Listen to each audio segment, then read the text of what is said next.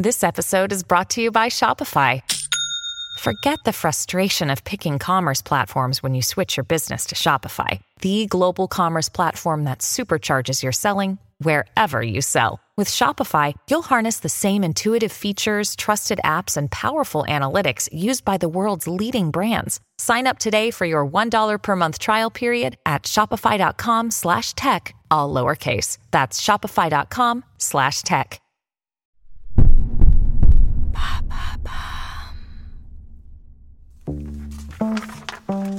Le journal intime. La seule expression possible face à une situation impossible à exprimer. Le premier amour, les secrets entre potes, les disputes, toutes ces émotions que l'on vit démesurément étant adolescent. Et comment mettre des mots sur le sentiment de violence autrement que dans ce journal? Cette violence sourde que personne ne veut voir. Cette violence quotidienne qui pousse au drame. Lucas, 13 ans, la connaissait. C'est justement dans son journal intime qu'il avait exprimé son souhait de mettre fin à ses jours. Il est retrouvé pendu le 7 janvier 2023. Pour ses parents, cela ne fait aucun doute. Leur fils s'est suicidé à cause du harcèlement qu'il subissait à l'école. Quatre collégiens seront jugés pour harcèlement scolaire ayant entraîné un suicide. Et avant Lucas, il y a eu Ambre, 11 ans, retrouvée morte le soir de Noël 2022. Sur la seule année 2021, une vingtaine d'enfants se sont donné la mort à cause du harcèlement qu'ils subissaient à l'école.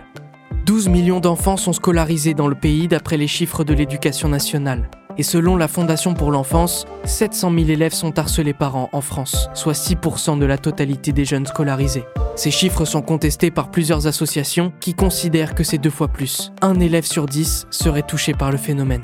Le harcèlement scolaire peut prendre différentes formes et différents visages. Il est réel aussi bien dans l'enceinte de l'établissement que sur les réseaux sociaux.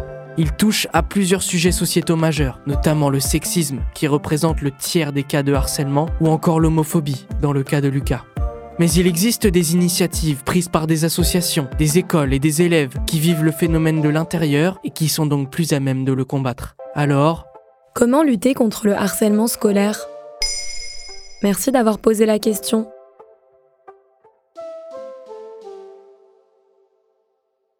Déjà, revenons sur ce qu'est le harcèlement scolaire. Selon le ministère de l'Éducation nationale, il existe trois caractéristiques inhérentes au harcèlement à l'école. Premièrement, c'est la violence, c'est-à-dire un rapport de force ou de domination qui s'instaure entre un élève ou un groupe d'élèves et un autre. Ensuite, c'est la répétitivité. Autrement dit, ce sont des agressions qui se répètent régulièrement sur une longue période. Enfin, c'est l'isolement de la victime. Euh, ce dernier temps, on voit beaucoup des situations des enfants qui se cherchent au niveau identitaire, au niveau de la sexualité. Nicole Sakadjou, présidente de l'association Parle, je t'écoute. Et en fait, euh, c'est cette différence-là qui est non acceptable par certains enfants. Et ces élèves-là, ils deviennent vraiment des, des cibles très faciles pour, euh, pour ceux qui ne peuvent pas concevoir qu'on peut être différent. Puis le harcèlement scolaire peut prendre différentes formes. Le spectre est très large. Ça peut aller des insultes aux menaces en passant par les tabassages. Mais certaines violences sont presque invisibles, rendant très difficile leur détection pour les équipes éducatives. C'est la violence psychologique, en fait, qui ne se voit pas et qui a des conséquences très lourdes sur le psychisme de l'enfant en général. Et dans la violence psychologique, on a la violence verbale, morale, euh, sexiste, sociale. Ils touchent après tout leur physique, même leur droit d'exister. tu es tellement moche que ça serait mieux que tu meurs. Ça serait mieux que tu te suicides. C'est quoi la différence avec le cyberharcèlement? Là où le harcèlement s'arrêtait à la porte de chez soi, il s'invite désormais dans nos chambres. Messages privés, threads en tout genre, chat multijoueur, tout peut être le terrain du cyberharcèlement. En 2022, selon une étude Ipsos, les adolescents de 13 à 19 ans passent près de 4 heures par jour sur Internet, ce qui englobe les réseaux sociaux et les jeux en ligne. Et pour certains, ces 4 heures quotidiennes peuvent se transformer en lynchage journalier. De plus, des nouvelles formes de harcèlement difficiles à pratiquer dans la vraie vie sont nées de ce phénomène, comme le revenge porn. Le revenge porn, c'est le fait de rendre public du contenu à caractère sexuel ou pornographique destiné à être privé, dans le but de se venger en l'humiliant et en dévoilant son intimité. En 2011, selon une enquête nationale de victimation au sein des collèges publics, 9% des collégiens subissent du cyberharcèlement par SMS ou par Internet. Aujourd'hui, avec le développement des réseaux sociaux comme TikTok mais surtout Snapchat, c'est un enfant sur cinq, âgé de 6 à 18 ans, qui en est victime d'après la fondation e-enfance. Dès qu'il quitte L'école, c'est là où ils se déchaînent. Ces enfants qui harcèlent à travers les réseaux sociaux, ils sentent une certaine, euh, au maximum, la liberté d'attaquer comme ils veulent, quand ils veulent. D'où la grande difficulté pour ces enfants victimes parce qu'ils n'ont pas un moment pour respirer chez eux. Sauf s'ils ont la force, mais c'est très très rare quand eux-mêmes ils éteignent leur téléphone ou ils désinstallent un réseau social, mais après ils, tombent dans une autre sorte de harcèlement parce que ah, tu es nul, tu n'as pas Snapchat, tu es nul, tu n'as pas ton téléphone euh, TikTok, machin et tout. Hein. Donc euh, les pauvres, ils, euh, ils sont vraiment coincés dans ces difficultés. Je vous donne un exemple d'un enfant qui excellait à l'école. C'était un petit, un CP1 pas très grand. Son harceleur, il était tellement jaloux et il a, il a commencé à se moquant de, par exemple, de ses vêtements. Ah, tu n'as pas une veste en cuir. Tu as des vêtements de bébé chaque jour. Bon, l'enfant, disons, ça. Il commence à lui dire T'es nul, tu n'es qu'une petite merde. Les parents, ils observent chez l'enfant un changement total au niveau écriture. Il pleure parce qu'il avait des devoirs à faire en maths, des devoirs très simples. Et même avant de lire ses devoirs, il disait je ne peux pas le faire. Mais qu'est-ce qui fait que tu ne peux pas le faire? Tu pouvais le faire. Et c'est vrai que l'enfant n'était même pas capable de faire les exercices les plus simples. Après, ça a augmenté avec les humiliations devant tout le monde. Donc lui a baissé les pantalons dans la cour de l'école encore pire que ça parce que c'est toujours comme ça. C'est pour ça que c'est important de prendre la situation au début. C'était les coups dans le zizi, dans le visage. Après, c'était, c'était les menaces de mort. Si la prochaine fois tu dis encore je te tue plusieurs fois par jour, si tu dis je te tue, si tu dis je te tue, tu as compris, je te tue, bah, l'enfant il développe une peur extraordinaire. Parce qu'après, quand on a travaillé avec lui, il disait, mais j'avais tellement peur qu'il va me tuer que je vais mourir. Je dis, mais comment tu t'imagines qu'il aurait pu te tuer? Tu sais, tu avais des adultes autour de toi. Ah, mais tu sais, il m'a mis plusieurs fois par terre, euh, la tête sur le goudron et il appuyé sur ma tête avec le pied. Et donc, quelles sont les conséquences psychologiques sur les enfants? Le harcèlement scolaire, qu'il soit moral, psychologique ou physique, peut avoir des conséquences très graves pour les victimes. La violence liée au harcèlement empêche les enfants qui la reçoivent de se construire sereinement. L'anxiété, le stress, des angoisses. Je me souviens, mon enfant, se mettait par terre et il commençait à, à pleurer en tapant des pieds, en disant J'en peux plus, j'en peux plus, j'en peux plus. Après, si on laisse la situation s'aggraver, c'est l'estime de soi et la confiance en soi qui sont très, très touchés. Après, il y a aussi les troubles alimentaires, la peur. Je parle plus, la peur d'aller à l'école, qui va jusqu'à la phobie scolaire. Et c'est là où les parents et les enseignants doivent faire attention parce que euh, j'entends beaucoup et des parents et des enseignants qui disent oui mais quand même il doit revenir à l'école on doit savoir que quand un enfant est en phobie scolaire, c'est comme un enfant qui a une phobie des serpents et vous lui mettez un serpent sur lui. Moi, je mettais mon enfant devant le collège, il devenait tout blond, les jambes qui lâchaient, il tombait dans les pommes. Et le jour où j'arrivais à le faire entrer quand même dans l'école, bah, à la pause de 10 heures, c'était la vie scolaire qui m'appelait, venait le prendre, il est par terre, il est tombé dans les pommes. À moyen terme, des troubles anxio-dépressifs ou des formes de troubles du comportement grave peuvent se développer chez l'enfant qui est victime de harcèlement. Depuis quatre ans, on n'a jamais eu une situation de harcèlement scolaire où les choses ne sont pas retournées contre la victime. Même des, parents qui nous téléphonent pour demander de l'aide, ils disent mais écoutez, je ne sais pas trop comment faire parce que quand j'ai signalé la situation de harcèlement de mon enfant, son prof principal ou sa maîtresse m'ont dit Écoutez, madame, vous savez, le vôtre aussi, il est agressif. Vous savez, hier, il a poussé X. Euh, avant-hier, il a fait mal à Y et tout. Il faut savoir qu'un enfant, quand il est en souffrance, il n'a pas ces moyens de s'exprimer comme nous à travers la parole, exprimer leurs ressentis, leurs émotions fortes. C'est plutôt à travers le comportement. Et c'est là où il y a un changement de comportement, il devient agressif eux-mêmes. Et au lieu de mettre sur la victime et de rajouter encore de la souffrance, c'est mieux de, de se dire, mais qu'est-ce qui fait que jusqu'à maintenant, cet enfant avait un comportement impeccable? Et tout d'un coup, il devient très agressif hein? Parce que c'est la voie la plus facile. On dit, oh oui, mais la vôtre aussi, le vôtre aussi. Et les pauvres parents, ils disent, bon, là, si le mien, il fait du mal, je me tais, je dis plus rien. Et c'est grâce à cette agressivité à lui qu'on a pu découvrir sa grande souffrance. Donc, au lieu de retourner les choses contre la victime, explorer la situation pour voir pourquoi cet enfant il a changé. Malheureusement, les conséquences du harcèlement scolaire ne s'arrêtent pas à l'âge adulte et peuvent être de très longue durée. Un enfant qui a été harcelé peut y voir un impact sur sa socialisation une fois adulte, une faible estime de soi, des difficultés à entrer dans des relations amicales, amoureuses ou même dans un contexte professionnel. Mais pourquoi le harcèlement scolaire est-il si répandu? Dans les livres et BD pour enfants, le harcèlement scolaire est normalisé, comme si c'était un passage obligé dans l'éducation. On pense au personnage d'Agnan dans Le Petit Nicolas, qui rappelle sans cesse à ses camarades qu'ils ne peuvent pas le frapper car il porte des lunettes. Aujourd'hui, Eric, le personnage de la série Sex Education, se fait harceler constamment par un autre élève à cause de son homosexualité. L'école, et plus tard le collège et le lycée, sont les premiers lieux de socialisation entre enfants et adolescents. Des rapports de force s'y construisent loin des yeux des parents, et même du personnel enseignant qui ne voit pas toujours ce qu'il se passe entre les murs d'un établissement scolaire.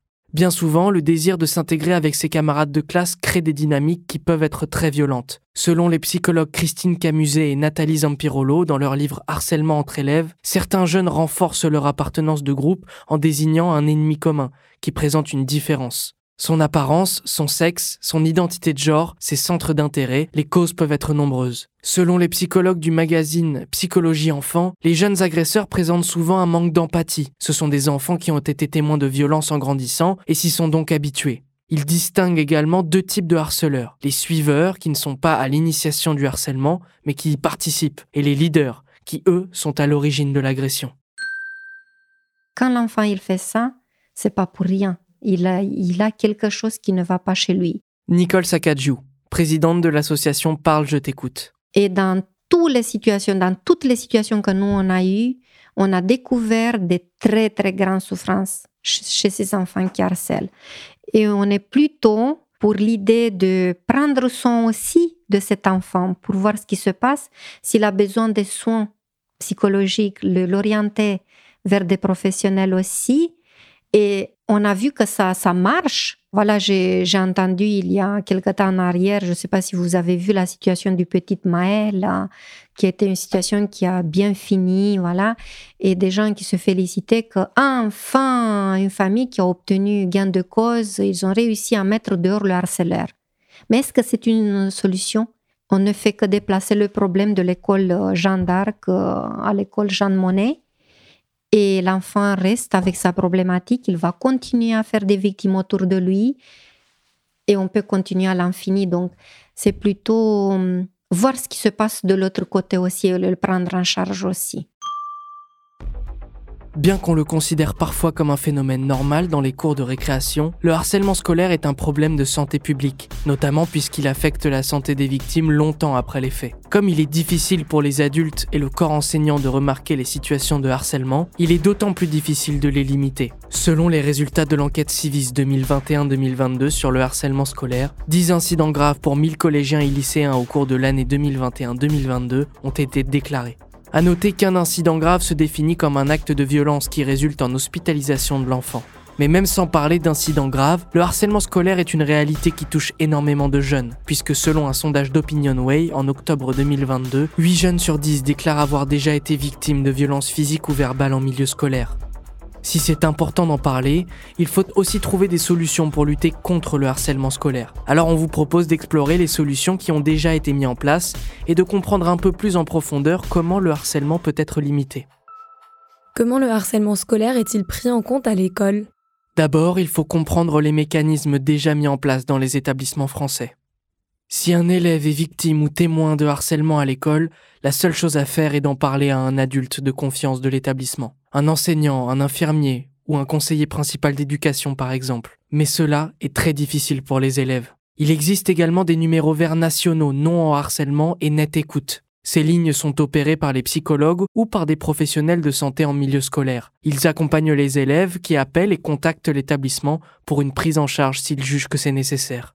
Une fois qu'un adulte est au courant du harcèlement, celui-ci prévient le chef d'établissement, et c'est à lui ou à elle de prendre en main la situation. Il doit d'ailleurs recueillir le témoignage de l'élève victime, mener des entretiens avec les témoins et les harceleurs présumés, ainsi qu'avec les parents de la victime et des auteurs. Une fois que l'enquête est menée, on décide des mesures de protection pour la victime. Changement de classe, prise en charge par un psychologue, mobilisation d'élèves proches qui pourront l'accompagner, ainsi que des sanctions pour l'auteur du harcèlement.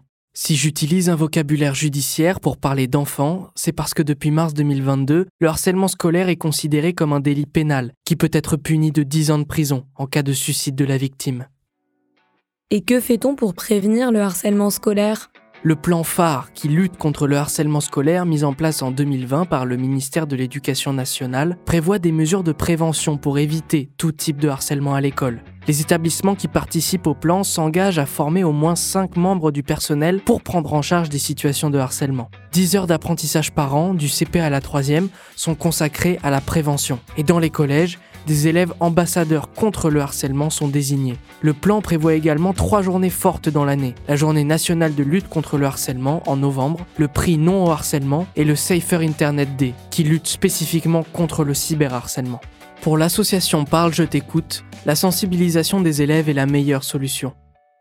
On prend l'enfant soit en visio, soit en présentiel si c'est dans notre région et on lui explique c'est quoi le harcèlement scolaire. Déjà là, pour lui, c'est une très grande découverte.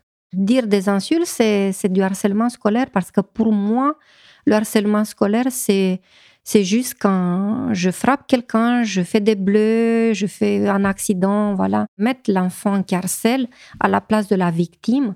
Et c'est là on a eu plusieurs fois l'occasion que ces enfants, ils éclatent en pleurs en disant, mais maintenant je me rends compte, Nicole, pourquoi c'est du harcèlement et que c'est tellement grave ce que je faisais. Donc, ce qui manque dans les écoles énormément, c'est la sensibilisation. Tant qu'on fait des sensibilisations qui restent au niveau théorique, on touche pas leur cœur. Hein. Mais est-ce que la loi fonctionne vraiment? De la loi jusqu'à l'application de cette loi, il y a un chemin très très long. Donc cette loi, elle a apporté beaucoup de choses positives, énormément. Le numéro vert, justement pour le cyberharcèlement. Mais euh, c'est vrai que voilà, c'est une loi qui a des sanctions, des peines. Je me rends compte que les punitions, les sanctions, les menaces, c'est pas un truc qui peut marcher les, enfants, les jeunes, ils peuvent avoir peur, ils peuvent s'abstenir pour une période par peur, mais ça recommence très vite.